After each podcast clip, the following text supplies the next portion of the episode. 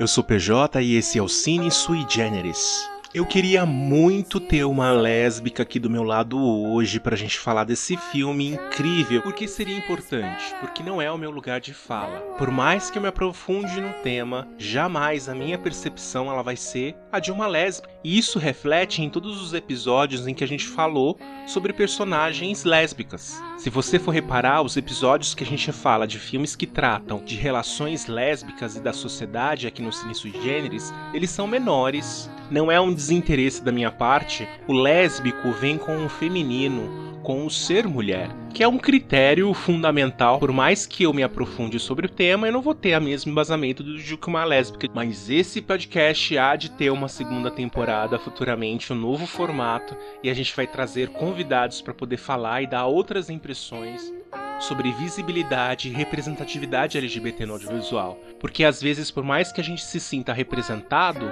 algum homossexual, ou alguma lésbica, ou algum transexual não vai se sentir representado ali na nossa fala, o que é perfeitamente natural.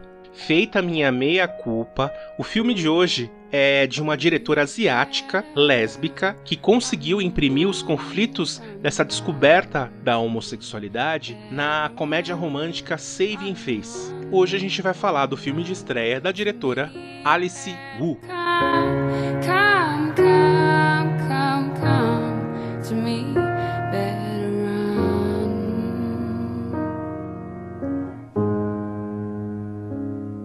Lembrando que a nossa conversa tem spoiler, então se você acha que isso atrapalha a sua experiência, vale a pena você assistir o filme primeiro. Tanto Saving Face quanto outros que ela dirigiu depois dele são filmes de sessão da tarde, daqueles que você consegue sentar e assistir e ter um bom divertimento e ter uma boa apreensão do tema que está sendo tratado. E é por isso que a gente escolheu falar sobre ele nessa data tão especial que é o Dia Nacional da Visibilidade Lésbica.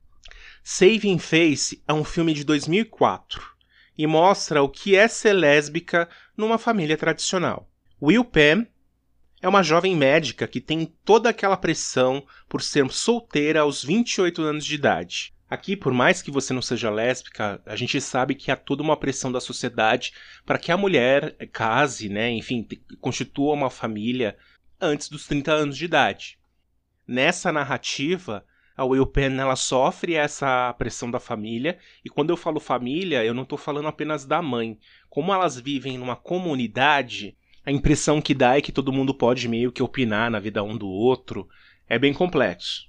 Ela e a sua mãe Amar, elas vivem nessa comunidade que eu falei, que é uma comunidade chinesa nos Estados Unidos, ou seja, tem todo um fator cultural aí também por trás, que é muito comum nos Estados Unidos, tem várias comunidades, tem comunidade brasileira, latina, enfim, elas não estão ali na sua pátria de origem.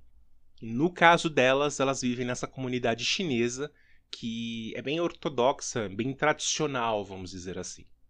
Will Payne, ela sabe que ela é lésbica desde o início da trama.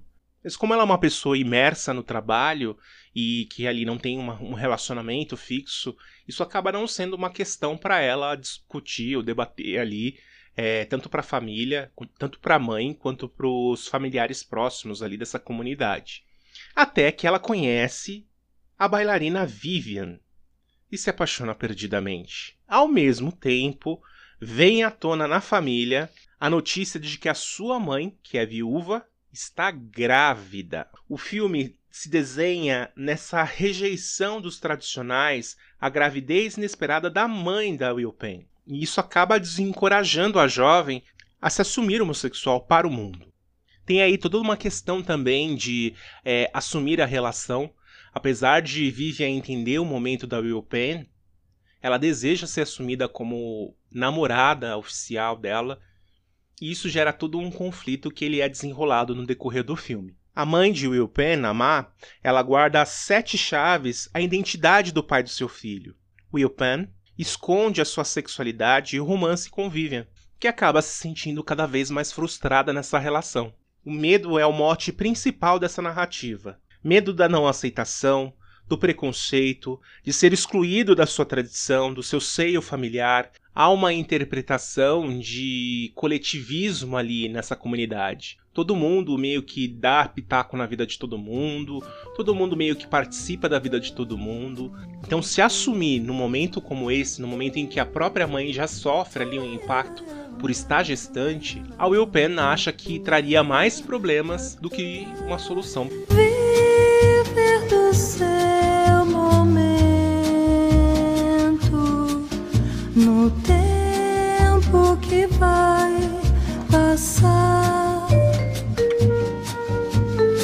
Tem a narrativa lésbica, né, que é essa situação ainda Will Penn de, de, de se assumir ou não, de, de, de apresentar a Vivian ou não como a sua namorada, mas também tem muito forte a questão da mãe, que é a representatividade de uma mulher de 40 anos que aparece grávida, ou seja, a gente sabe que gravidez ele é fruto de uma vida sexual ativa.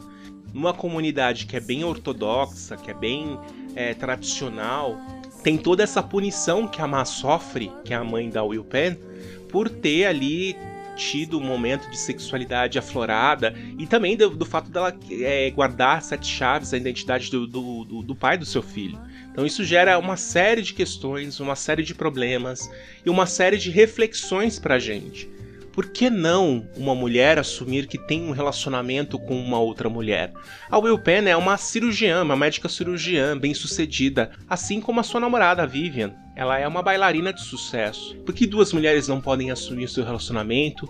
Por que uma mulher no alto dos seus 40 anos de idade não pode ter uma sexualidade aflorada? Por que ela não pode ter o direito de escolher ser mãe? Então o filme traz uma série de questões que é, vai além do LGBT e entra justamente nisso que eu falei no início do podcast. É um filme que empodera aquelas mulheres. Will Penn ela sofre pela mãe e por causa da mãe. Porque a Má, ela cobra o um namorado da filha, apesar dela saber que a filha é homossexual. Ela já teve uma situação em que ela flagrou a, a Will Penn com uma antiga namorada. E isso é até uma coisa meio que injusta. Da mesma forma como a Will Penn tá ali a todo momento dando força para que a mãe tenha esse bebê, que crie é, laços com essa criança, a mãe acaba cobrando dela uma coisa que ela não quer pra vida dela. Tem até uma cena muito engraçada no filme, que é quando finalmente a Will Penn toma coragem de levar a Vivian para jantar em casa com a mãe. E tem todo aquele constrangimento, né? De tipo, fingirem que são amigas ali pra mãe, sendo que a mãe sabe que tem alguma coisa. Sendo que a mãe sabe que tem uma proximidade maior entre elas ali esses constrangimentos da, nossa, da vida moderna acontecem bastante. Às vezes, para amaciar, para adorar a pílula, a gente vai em doses homeopáticas, a gente acaba deixando de apresentar às pessoas o que elas representam de fato para a gente. É, isso de fato é uma forma de se anular, mas assim é compreensível dada a situação ali de, de desse momento de descoberta e de, de mostrar para as pessoas que são importantes para a gente é, apresentar essas pessoas que fazem com que a gente seja feliz. Então, isso é costurado de uma forma muito leve, muito água com açúcar, como eu falei, bem sessão da tarde mesmo.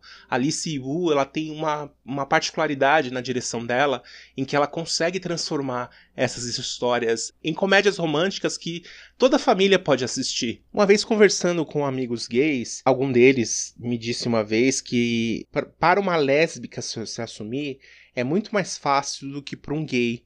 É, isso baseado no fato de que mulheres podem ter manifestações de carinho ali no momento de amizade. Isso é uma grande bobagem. A gente, como homossexual, aqui eu tô dando um toque mais pros é, homossexuais gays, né? Os, os gays. É, não pensem dessa forma. Não é tão simples assim. Né? Existem outras questões além da, da, da, homossexualidade que as mulheres enfrentam quando vão se assumir homossexuais. Permissividade de amizade é um ponto, é uma coisa, é um fato. Se duas amigas de infância saem de mão dadas na rua, isso não é visto com estranhamento pela sociedade. E se dois homens que são amigos de infância saem de mãos dadas nas ruas, isso é visto com uma malícia. Mas, gente, isso é um problema da sociedade, porque os dois homens podem ser amigos e pode ter afetividade entre eles. Essa ideia de que para a lésbica é mais fácil ela se assumir homossexual, ela chega a ser até misógina para você ver. E se, se, a gente for parar para pensar, a gente vive em uma sociedade muito conservadora hipócrita, né? Vamos dizer. Quando eu falo que para uma lésbica é mais fácil se assumir homossexual do que para um gay, a gente anula é, toda uma pressão que a sociedade faz para que a mulher cumpra a sua posição social. São todas essas particularidades e complexidades da vida lésbica, que nem é meu lugar de fala, que Alice Wu traz na sua filmografia em tom de comédia romântica. E é isso que faz de Saving Face um filme necessário, porque ele empodera as personagens que no decorrer da narrativa fazem valer as suas vontades. Eu vou abrir aqui que a melhor cena do filme é a última, quando enfim a Ma desiste de um casamento de aparências com um outro viúvo, porque ia pegar bem dentro daquela comunidade, para ficar com o pai do seu filho, que é 20 anos mais jovem que ela. Além da Will Payne, assumir, enfim, apaixonada pela Vivian é uma cena importante, porque tanto a Ma quanto a filha Will Payne é, mostram o que são e apresentam a vida que elas desejam viver para aquela comunidade que elas consideram importante para a vida delas. E enquanto os conservadores raivosos dessa comunidade saem do ambiente, bufando de ódio, irrepreensíveis com a situação, uma outra parte dessa comunidade não dá a mínima para a forma como elas escolheram viver as suas próprias vidas. E eu acho que é essa a moral da história desse filme fantástico da Alice Wu. Talvez a moral da história resumida num ditado popular poderia ser os incomodados que se mudem, que é o que acontece aí nessa última cena. Enquanto os conservadores vão saindo do ambiente, quem está aberto para um novo tipo de família, quem está aberto a aceitar as pessoas como elas são ou como elas se sentem felizes, estão ali abertas e convivendo com essa nova realidade. Don't pretend you're sorry. I know you're not. Know you got the power E esse foi o episódio de hoje. Espero que você tenha gostado. Apesar de não ser meu lugar de fala, dei tudo de mim aqui para ser o mais representativo possível nessa data tão importante que é dia 29 de agosto, que é o Dia Nacional da Visibilidade Lésbica. Você me encontra em todas as redes sociais como @pjmorais e se você quiser mandar mensagens para o podcast, é só mandar um e-mail para suigenericine@gmail.com. Um grande beijo para você. Até a próxima semana. Tchau.